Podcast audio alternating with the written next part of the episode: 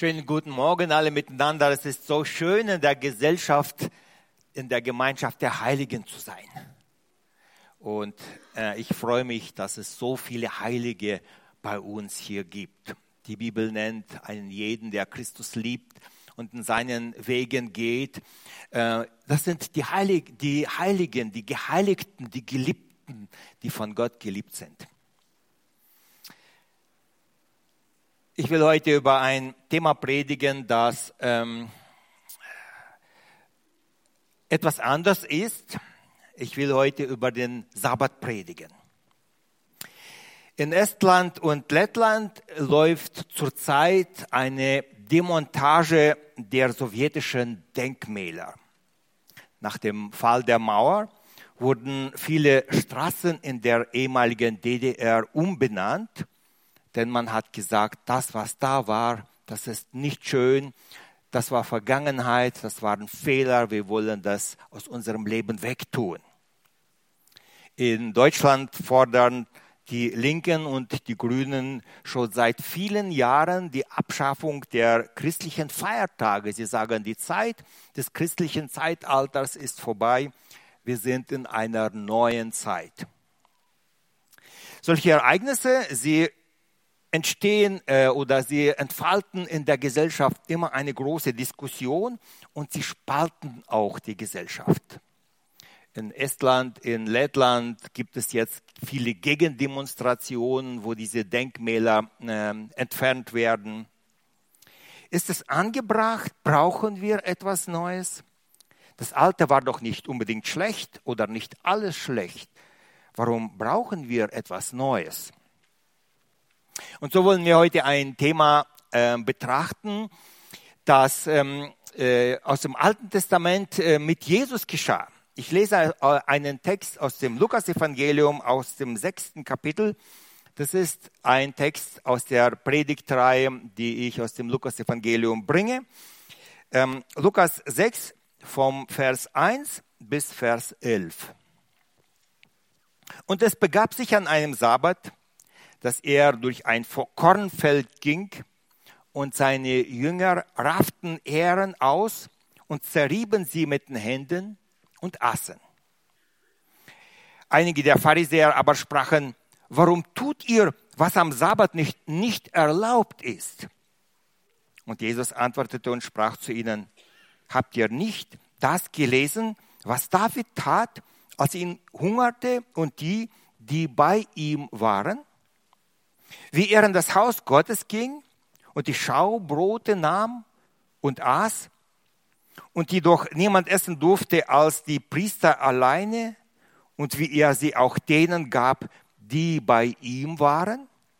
Und er sprach zu ihnen, der Menschensohn ist Herr über den Sabbat.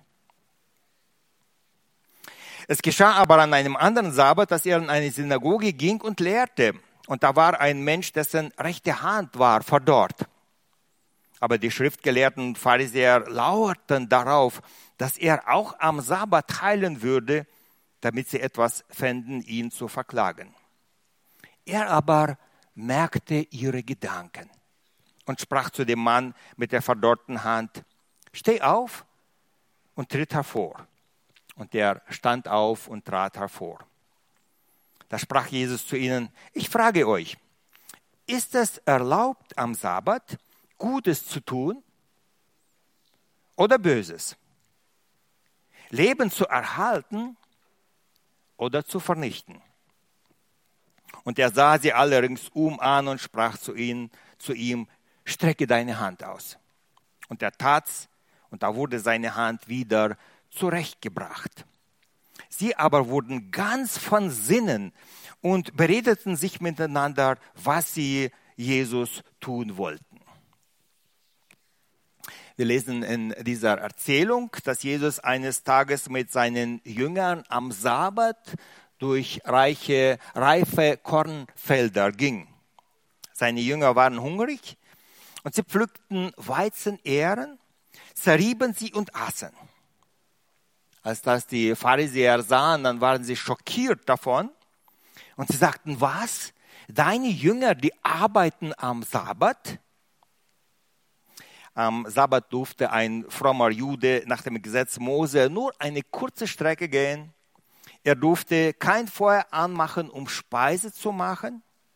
Er durfte keine Arbeit verrichten. Nicht nur er, sondern auch sein ganzes Vieh musste ruhen. Auch seine Knechte, auch wenn es Fremde sind, die keine Juden sind aus dem Ausland, auch die durften nicht arbeiten. Es war ein Tag der völligen Ruhe und der Gemeinschaft mit Gott. Auf, dem, auf den Vorwurf der Pharisäer antwortete Jesus folgendes. Er sagt, als David und seine Männer auf der Flucht waren und hungrig waren, dann hat David sogar aus der Stiftshütte die geweihte Brote genommen und hat sie selber gegessen und denen gegeben, die bei ihm waren.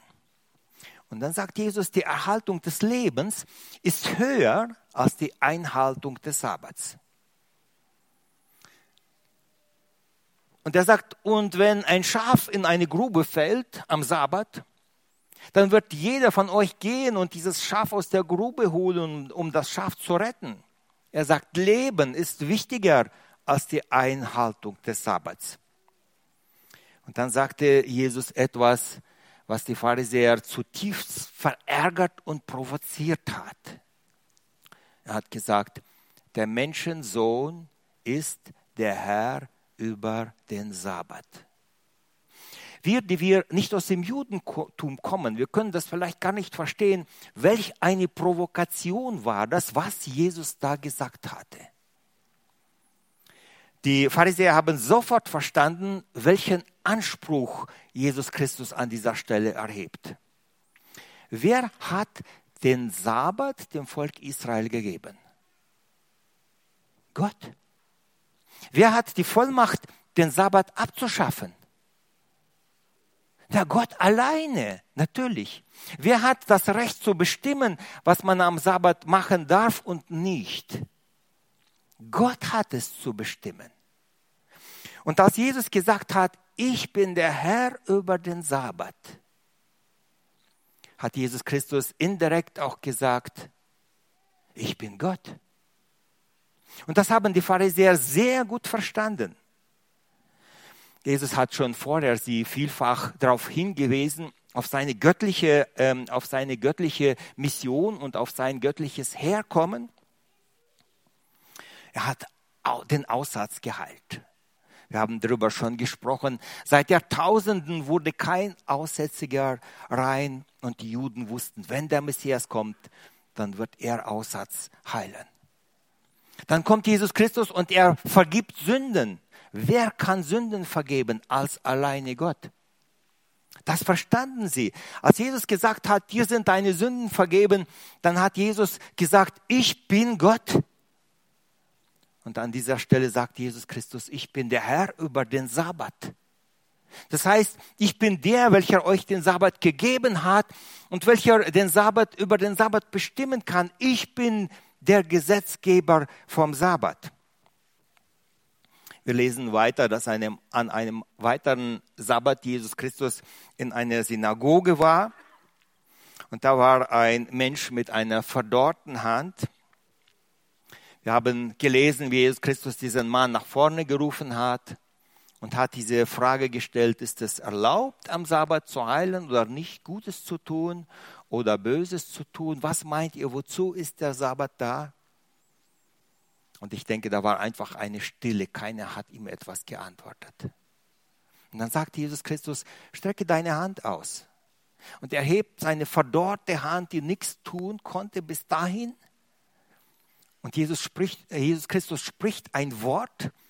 Im wahrsten Sinne war es auch keine Arbeit. Er spricht ein Wort und dieser Mensch wird gesund. Seine Hand wird wieder lebendig es ist keine Zeit, heute darüber zu sprechen, was das bedeutet im medizinischen Sinne, dass eine verdorrte Hand wieder handlungsfähig wird.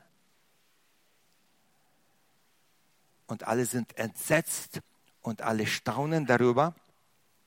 Und als Jesus Christus diese Provokation am Sonntag, äh, Entschuldigung, am Sabbat gemacht hat, wir lesen weiter, sie waren rasend vor Wut, die Pharisäer. Sie hatten nichts zu widersprechen, aber sie waren rasend vor Wut, dass Jesus diese Dinge am Sabbat tut.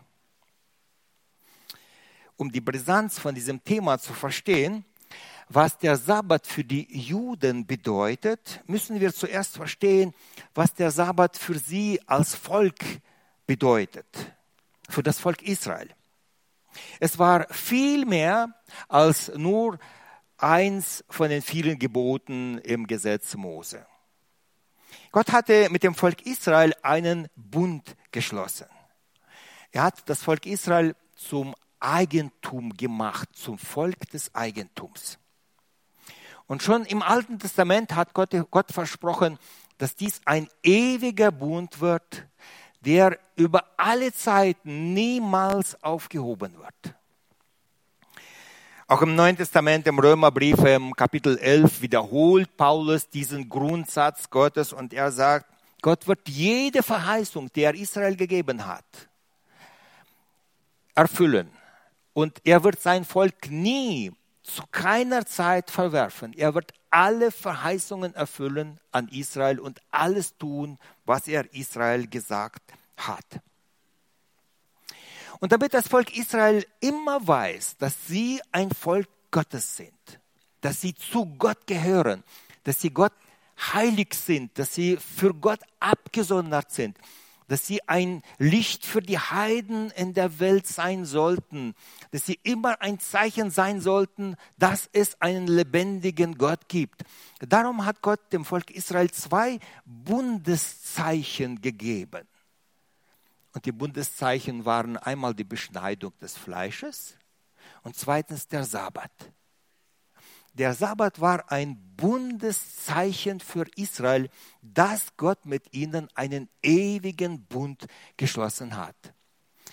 Dass die Beschneidung ein Zeichen des Bundes ist, das wissen viele.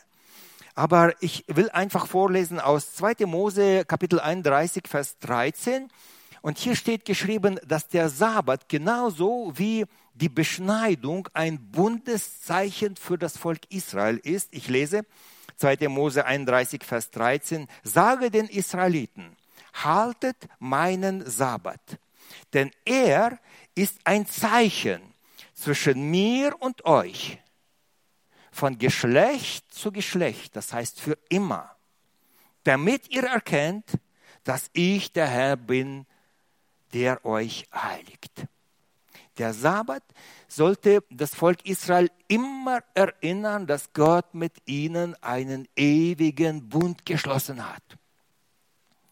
Und somit war jeder, der den Sabbat in Frage gestellt hat, der den Sabbat nicht eingehalten hat, der den Sabbat angegriffen hat, der hat das Herzstück des Vertrages zwischen Gott und Israel in Frage gestellt. Der hat das Wichtigste, das Zentrale hat er angegriffen. Als die Juden den Sabbat zu der Zeit der Könige vernachlässigten, wurden sie nach Babylon verschleppt zur Strafe. Und in dieser Zeit musste das Land ruhen und die Sabbattage nachholen, die das Volk Israel vorher nicht eingehalten hat. So penibel hat Gott auf die Einhaltung des Sabbats geschaut. Das Land musste die Ruhe nachholen, denn Sabbat bezog sich nicht nur auf die Ruhe der Menschen, auch das ganze Land musste alle sieben Jahre ruhen. Und jetzt musste das Land nachholen, das, was das Volk Israel nicht äh, eingehalten hat, weil sie das Volk des Bundes sind. Wer den Juden den Sabbat nehmen wollte, der wollte ihnen die Verheißungen Gottes wegnehmen. Und deshalb war diese Frage, die Frage des Sabbats, für die Juden so eine brisante Frage. Deshalb schauten sie vor allem nach der babylonischen Gefangenschaft so penibel dass der Sabbat ins kleinste Detail eingehalten wird, damit Gott sie ja nicht noch einmal straft, damit sie nicht vergessen, dass sie ein Volk des Bundes sind. Jetzt machen wir einen großen Sprung als das Zeitalter der Gemeinde anbrach, wurden auch viele Heiden, aus den, äh, viele Christen aus den Heiden sind zum Glauben gekommen. Aber sie gehörten nicht zum Volk Israel. Und dann entstand unter den Heiden, auch zwischen Heiden und Juden, eine große Diskussion, ob die Heiden das Gesetz Mose einhalten sollten oder nicht. Ihr kennt diese Diskussion, Apostelgeschichte 15. Nach langer Diskussion in, in, äh, in Jerusalem, wo die ganze Gemeinde anwesend war und die, alle Apostel und die Abgesandten von den Heiden, nach dieser langen Diskussion sind die Apostel zur Erkenntnis gekommen, dass die Heiden das mosaische Gesetz nicht mehr einhalten brauchen. Dennoch besteht diese Diskussion bis heute über die Bedeutung und die Anwendung des Gesetzes und vor allem auch des Sabbats. Für auch heute bei uns in der Christenheit. Warum brauchen Christen das gesamte Gesetz Mose nicht mehr einhalten? Die zehn Gebote, die sind ein Teil vom Gesetz. Soll man die zehn Gebote einhalten? Wenn ja, warum soll man das ganze Gesetz weglassen und die zehn Gebote einhalten? Und von den zehn Geboten, warum sollte man neun einhalten und das zehnte oder eins von diesen zehn, den Sabbat, den braucht man nicht mehr einhalten? Das heißt, wir können die Frage über den Sabbat gar nicht verstehen, nicht entschlüsseln, wenn wir nicht auch die Stellung zum ganzen Gesetz in Betracht ziehen. Also das heißt, man kann den Sabbat nicht rausnehmen und nur den Sabbat betrachten, sondern man müsste das ganze Gesetz, die Einhaltung oder den, den Bezug der Christen zum Gesetz verstehen und erläutern. Und nur dann können wir auch verstehen, welche Stellung das Gesetz, der Sabbat im Neuen Testament für die Christen hat. Was ist das mosaische Gesetz? Zu einem Gesetz ist eine verbindliche Ordnung Gottes für das Volk Israel. Es war ein zeitliches Gesetz und war an, den, Besitz des Landes geknüpft. Das heißt, das Gesetz wurde in eine bestimmte Zeit nur diesem Volk und nur in Verbindung mit dem Land gegeben. Denken wir an das fünfte Gesetz. Du sollst Vater und Mutter ehren auf dass du lange lebst in dem Lande, das dir der Herr, dein Gott, gibt. Versteht ihr? Die Einhaltung, die Ehrung der Eltern war an ein langes Leben im Land Kanaan gegeben. Kann man das ohne weiteres auf Christen übertragen? Es regelte das gesamte zivile und das religiöse Leben des Volkes Israel. Das Gesetz beinhaltete das Kriegsrecht, das zivile Recht, das, das, ähm, äh, den juristischen Stand, den Besitz von Land, äh, das, die zwischenmenschliche Beziehungen. Aber es regelte auch das religiöse Leben des Volkes. Die Beziehung zwischen äh, den, den Gottesdienst regelte das Gesetz. Als weiteres, das Gesetz war eine Selbstoffenbarung Gottes. Im Gesetz offenbart Gott, wie er ist, seinen Charakter. Wir finden immer wieder, Gott erklärt und macht deutlich, was Sünde ist, was rein, was unrein ist.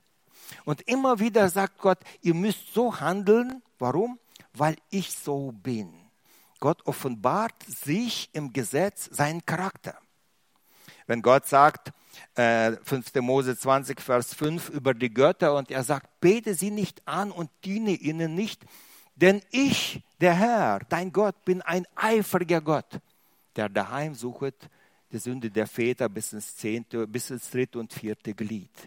Gott sagt, ich bin so. Oder weiter. 3. Mose 19, 2, ihr sollt, sollt heilig sein, das Volk Israel sollte heilig sein, denn ich bin heilig. Gott sagt, ich bin so und er offenbart seinen Charakter im Gesetz. 3. Mose 1936. Rechte Waage und rechtes Gewicht, rechte Scheffel und rechtes Maß sollen bei euch sein, denn ich bin der Herr.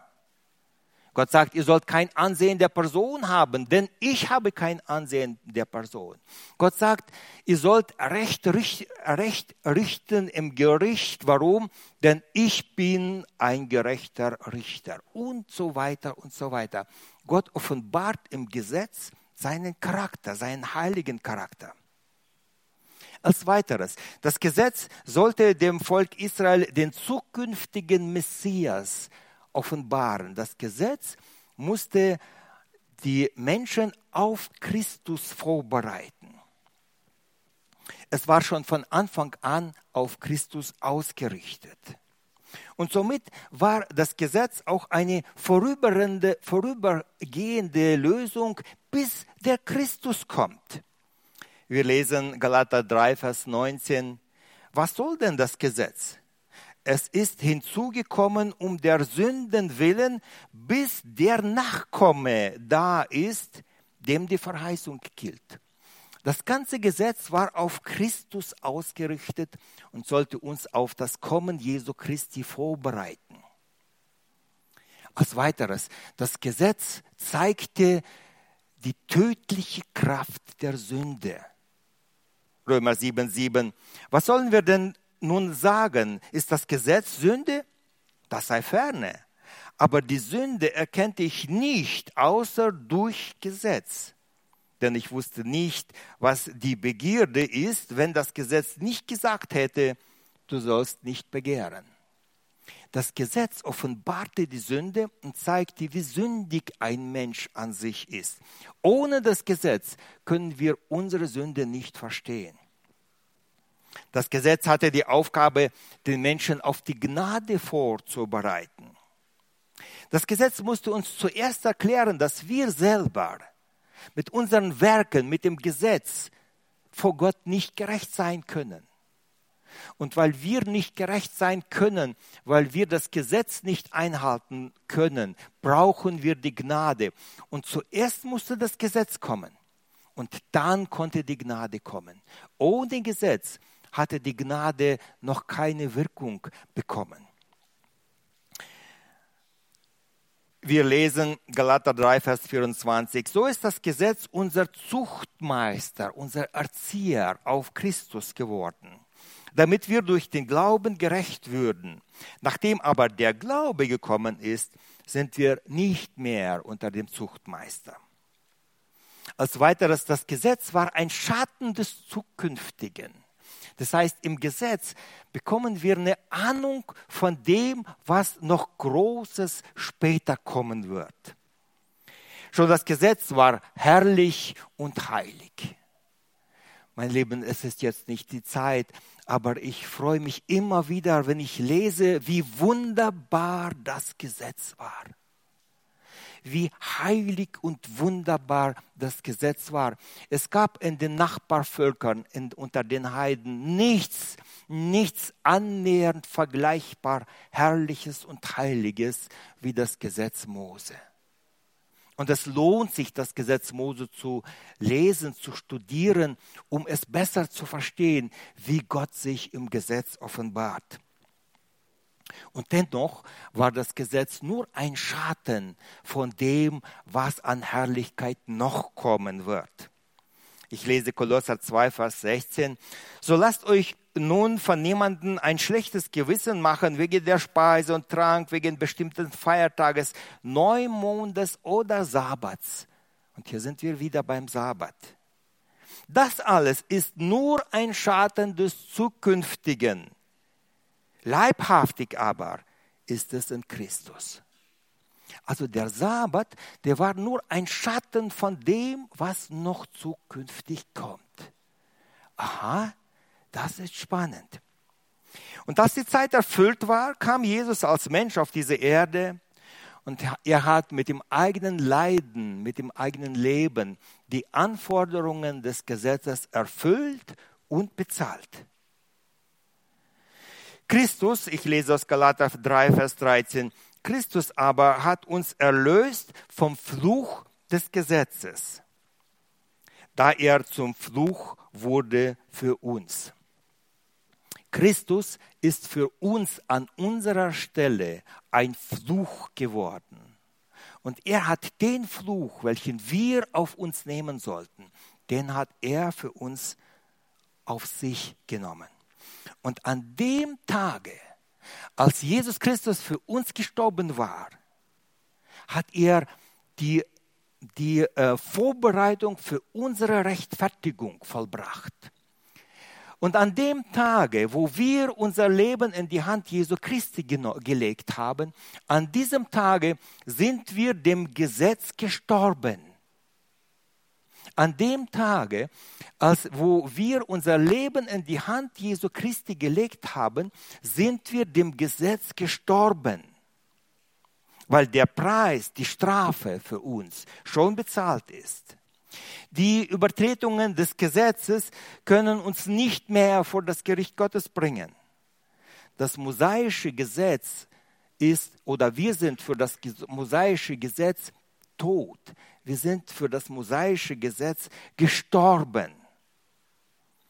Und darum sollte ein jeder, der das heute gehört hat und wo es uns noch einmal bewusst ist, laut und freudig aussprechen, danke Herr Jesus Christus, dass ich für das Gesetz Mose gestorben bin. Das Gesetz Mose hat über uns keine Kraft mehr. Wir brauchen auch kein Opfer mehr bringen. Die Schuld ist bezahlt. Herr, ich danke dir dafür. Doch wir leben nicht gesetzlos.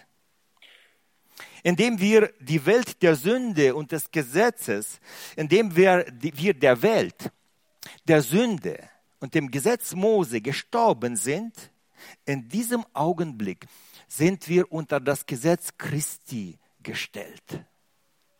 Noch einmal, in dem Augenblick, wo wir der Sünde gestorben sind und der Welt gestorben sind, sind wir unter das Gesetz Christi gestellt. Ich lese aus Römer 8, Vers 2. Denn das Gesetz des Geistes, des Lebens in Christus Jesus hat dich frei gemacht von dem Gesetz der Sünde und des Todes. Wir haben ein Gesetz auf das andere Gesetz getauscht. Wir sind aus dem Zustand vom Gesetz Mose unter die Herrschaft vom Gesetz Christi gekommen. Das Gesetz Christi hat den gleichen Gesetzgeber. Das Gesetz Christi hat den gleichen Geist Gottes, wie das Gesetz Mose durch den Geist Gottes gegeben wurde, geschrieben wurde. So ist der Gesetzgeber auch im Gesetz Christi der gleiche. Und darum ist sein Be äh, und darum ist ähm, äh, der Wille Gottes für die Menschen unter dem Gesetz Christi nicht anders geworden. Und darum finden wir im Gesetz Christi viele Anweisungen, die auch im Gesetz Mose da waren. Darum finden wir viele Prinzipien aus dem Gesetz Mose im Gesetz Christi wieder. Aber die Anwendung ist im Reich Gottes dem Gesetz Christi angepasst. Die Todesstrafe fällt im ganzen Gesetz Christi weg. Warum? die wurde schon vollbracht. Wir brauchen nicht mehr bestraft werden mit dem Tode oder sonstiges. Die Eltern sollten man im Neuen Testament im Gesetz Christi ehren, aber die Verheißungen des Landes sind in diesem gleichen Gesetz weggefallen. Den Christen ist keine Verheißung des Landes gegeben. Wir werden kein Land in diesem Leben besitzen. Im Gegenteil, in diesem Leben werden wir Verfolgung, Probleme und sonstiges erleben. Unser Heimatland ist oben. Die vielen Anweisungen fallen weg, die aus, äh, explizit dem Volk Israel gegeben wurden im Gesetz Mose.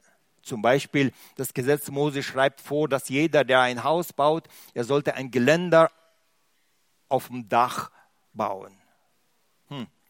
Wer baut heute schon ein Satteldach mit einem Gelände, weil es im Gesetz Mose geschrieben ist? Keiner. Warum? Die Zeit, die Anwendung ist ganz anders geworden. Viele Verheißungen waren an das Land gebunden. Das alles, wir sind dem Gesetz gestorben. Das Gesetz Christi ist viel tiefer als das Gesetz Mose. Jesus verändert nicht nur unseren äußeren Rahmen vom Leben, er ändert unsere Wünsche, unsere Gedanken, unsere Ziele verändert er. die Bergpredigt. Oh, welch ein schöner Text. Wir haben mehrfach von Samuel wurde hier gepredigt ähm, aus, der, aus, dem, äh, aus der Bergpredigt. Lukas 5, liebet eure Feinde, tut wohl denen, die euch hassen, segnet, die euch verfluchen. Welch wunderbare Worte. Das ist die Erfüllung in Jesus Christus. Die gehen viel weiter und tiefer, als das Gesetz Mose es je vermochte zu tun. Matthäus 5, Vers 20, denn ich sage euch, wenn eure Gerechtigkeit nicht besser ist als die der Schriftgelehrten Pharisäer, so werdet ihr nicht in das Himmelreich kommen. Das Gesetz Mose ist, Entschuldigung, das Gesetz Christi ist viel tiefer, viel wirksamer, viel weiter geht es als das Gesetz Mose.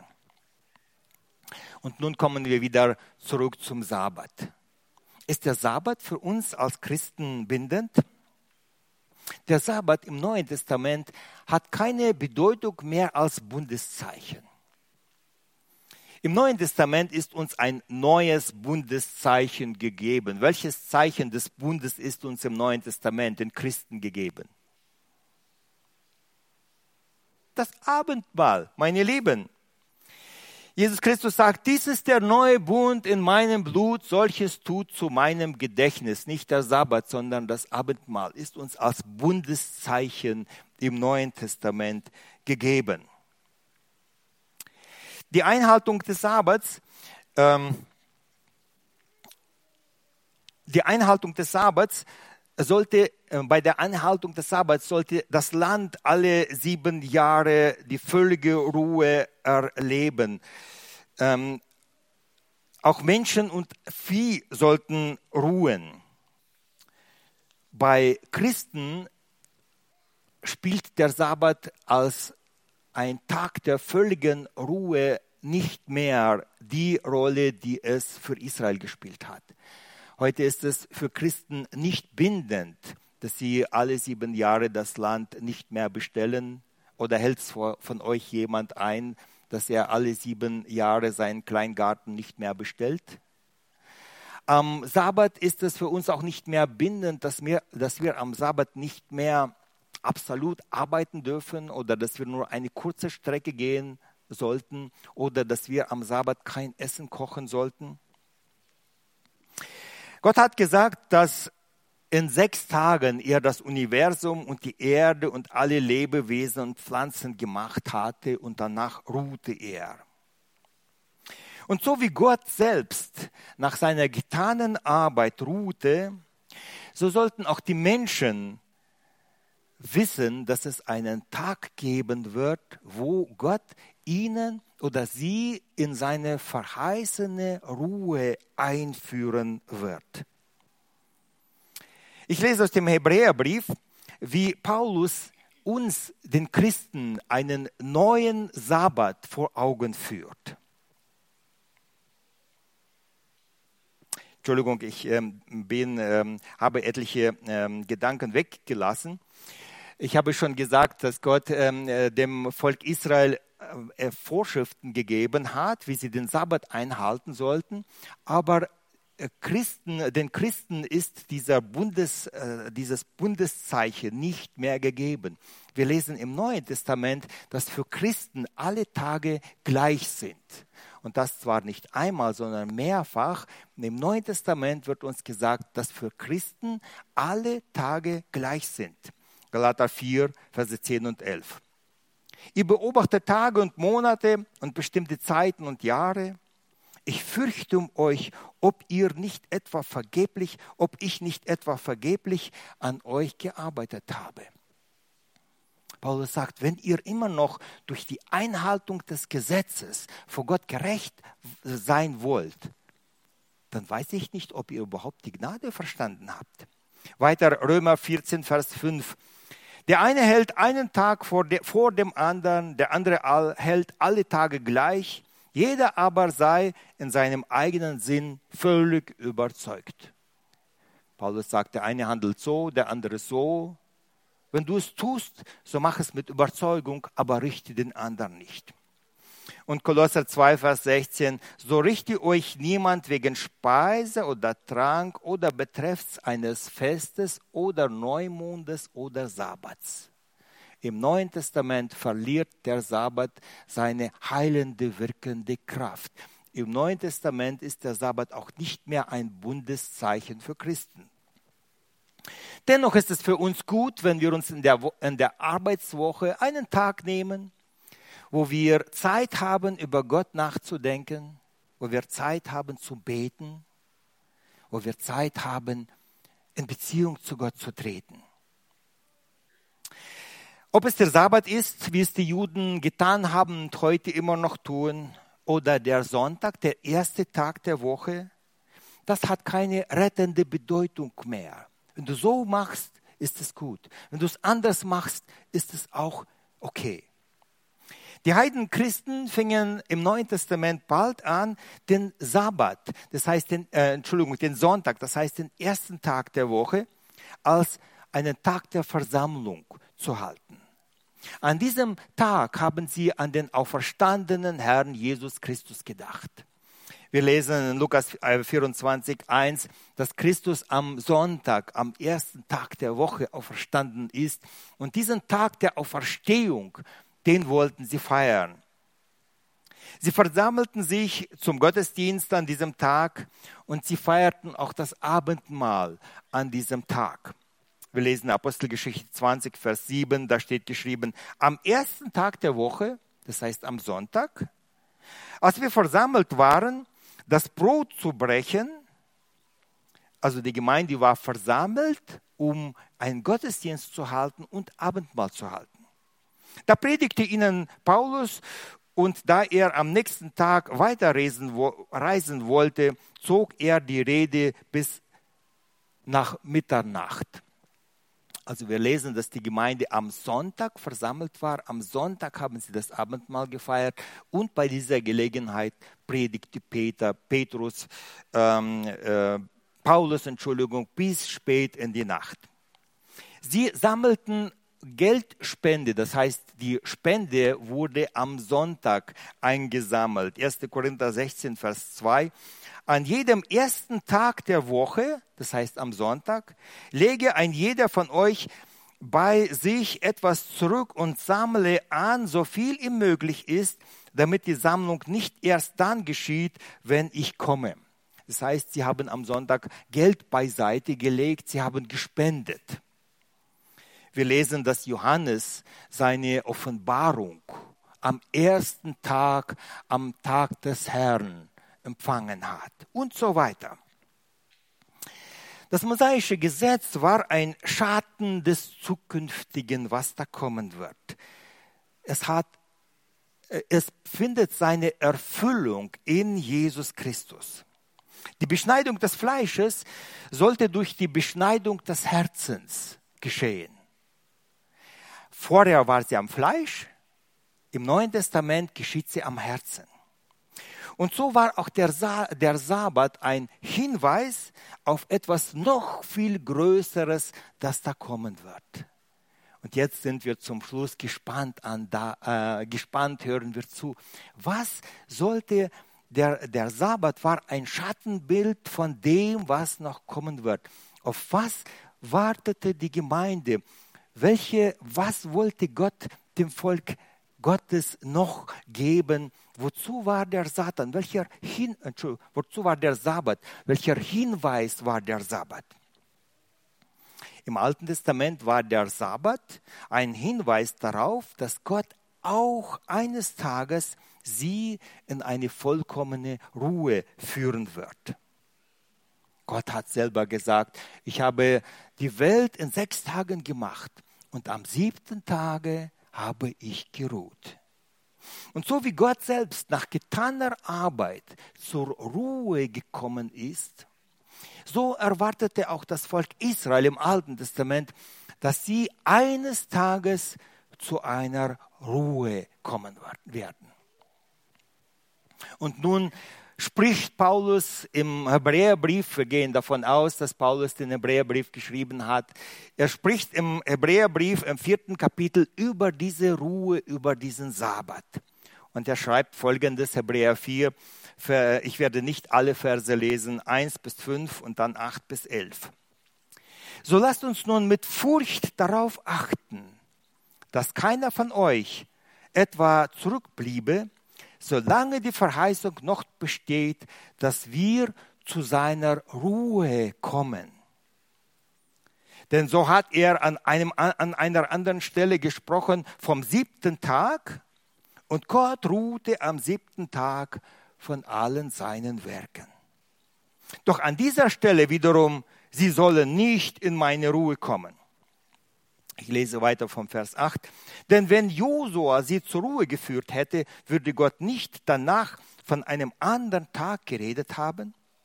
Es ist also noch eine Ruhe vorhanden für das Volk Israel, für das Volk Gottes, Entschuldigung, im Neuen Testament. Denn wer zur Ruhe gekommen ist, der ruht auch von seinen Werken, wie auch Gott von den Seinen. So lasst uns nun bemüht sein, zu dieser Ruhe zu kommen, damit nicht jemand zum Fall komme durch den gleichen Ungehorsam. Paulus stellt den Christen eine rhetorische Frage im Neuen Testament. Er sagt, hat Gott das Volk Israel zu einer Ruhe geführt? Er hat ja ihnen eine Ruhe versprochen. Hat er sie in die Ruhe geführt? Wann? Vielleicht als Josua das Volk Israel nach Kanaan brachte? War das die Ruhe, die Gott ihnen versprochen hat? Nein, sagt Paulus. Sie sind nach Kanaan gekommen, aber nachdem sie schon in Kanaan waren, sprach Gott immer noch und sagt, es wird in der Zukunft für euch eine Ruhe sein. Also Josua hat sie zur Ruhe nicht geführt. Es stand dem Volk Gottes noch eine vorhandene zukünftige Ruhe an. Und dann sagt er, diese Ruhe, die bekommen wir in Jesus Christus. Und er sagt, es ist so wichtig, dass wir dieser Ruhe nachjagen. Er sagt, sagt, so lasst uns nun mit Furcht darauf achten, dass keiner von euch etwa zurückbleibe, solange die Verheißung noch besteht, dass wir zu seiner Ruhe kommen. Und dann wiederholt er es noch einmal und sagt, so lasst uns nun bemüht sein, zu dieser Ruhe zu kommen, damit nicht jemand zum Fall komme durch den gleichen Ungehorsam. Er sagt, das Volk Israel, das war ungehorsam. Schaut, dass ihr nicht ungehorsam seid. Jaget dieser Ruhe nach, strebt nach dieser Ruhe, damit jemand, nicht jemand von euch zurückbleibe. Er ermahnt, er ermutigt, er, er ähm, weist das Volk Israel auf diesen großen Sabbat hin und sagt, schaut, dass ihr in diese Ruhe hineinkommt. Diese Ruhe ist Jesus Christus. In Jesus Christus bekommen wir jetzt schon eine Vorahnung von dem Frieden, von der Ruhe, die Gott uns bei sich in der Herrlichkeit schenken wird. Und eins von den schönsten Worten, die Jesus seinen Jüngern immer wieder gesagt hat, den Frieden gebe ich euch, meinen Frieden gebe ich euch, nicht wie die Welt ihn gibt, euer Herz erschrecke nicht. Den Frieden, die Ruhe im Herzen. Christus ist unsere Ruhe, unser Frieden. Christus ist der Herr über den Sabbat. Wisst ihr noch diese Worte, wo Jesus gesagt hat, ich bin der Herr über den Sabbat? In mir kommt ihr zur, zur Ruhe. Was fehlt noch? Gibt es noch Gefahren? Und Paulus ermahnt und sagt, seht, seid dem Geist Gottes nicht ungehorsam, damit ihr diese Ruhe nicht verpasst haltet daran fest, schaut, dass ihr das Ewige nicht vernachlässigt. So lasst uns nun mit Furcht darauf achten, dass keiner von euch etwa zurückbleibe, solange die Verheißung noch besteht. So lasst uns nun bemüht sein. Der Text von heute erklärt uns, dass Jesus Christus der Herr über den Sabbat ist. Und Christen warten auf einen Tag. Auf was warten die Christen jetzt sehnsüchtig?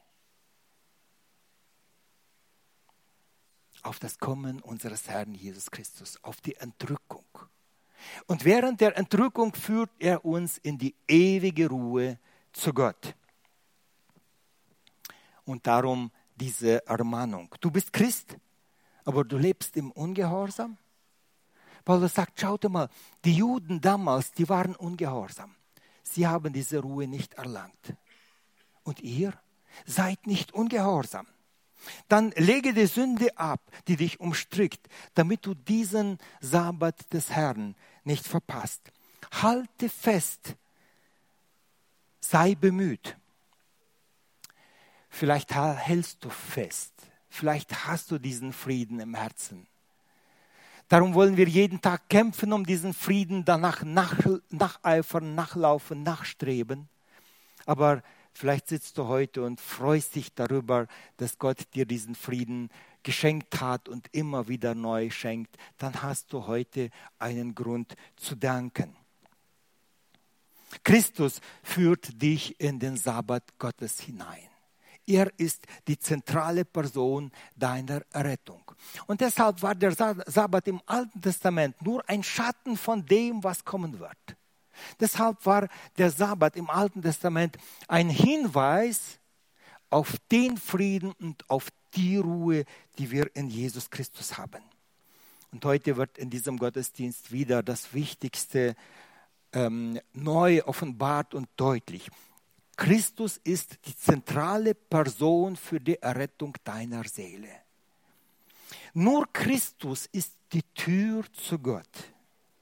Christus ist das Brot des Lebens. Christus ist der Herr über den Sabbat.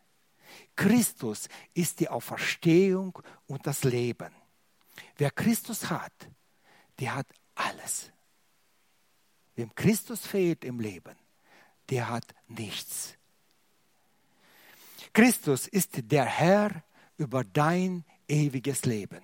Und deshalb sollten wir heute in unseren Gebeten Christus anbeten und danken für diesen Sabbat, den er uns versprochen hat. Er ist der Herr über den Sabbat. Und wenn du heute diese Ruhe, diesen Frieden im Herzen noch nicht hast, dann laufe zu Jesus Christus und bitte bei ihm, dass er dich in diese ewige Ruhe einführt. Und heute haben wir diese Ermutigung wieder gehört. Eifere dem nach, laufe nach, halte dran fest, schau, dass du diese Ruhe nicht verpasst. Gott segne uns im Nachdenken zu Hause, aber auch jetzt im Gebet. Wir wollen Gott in kurzen, lauten Gebeten vielfach anbeten und preisen. Wir stehen auf zum Gebet. Lieber Herr Jesus Christus, wir wollen heute mit aller Freude und Dankbarkeit dir sagen, danke dir, dass du uns vom Fluch des Gesetzes erlöst hast. Danke dir, dass du uns eine ewige Ruhe, einen ewigen Sabbat versprochen hast, dass wir jetzt schon immer wieder diese Vorahnung bekommen, was es bedeuten wird, völlig in dir die Ruhe zu finden. Wir danken dir, dass du deinem Volk versprochen hast, dass du bald kommen wirst und uns in die ewige Heimat abholen wirst. Danke dir für diese Verheißung, dass du uns aus dieser Welt schon herausgerufen hast und bald zu dir nehmen wirst. Danke dir auch, dass du der Herr über diesen ewigen Sabbat bist. Danke dir, dass du uns vom Fluch des Gesetzes befreit hast und uns unter das Gesetz Christi gestellt hast.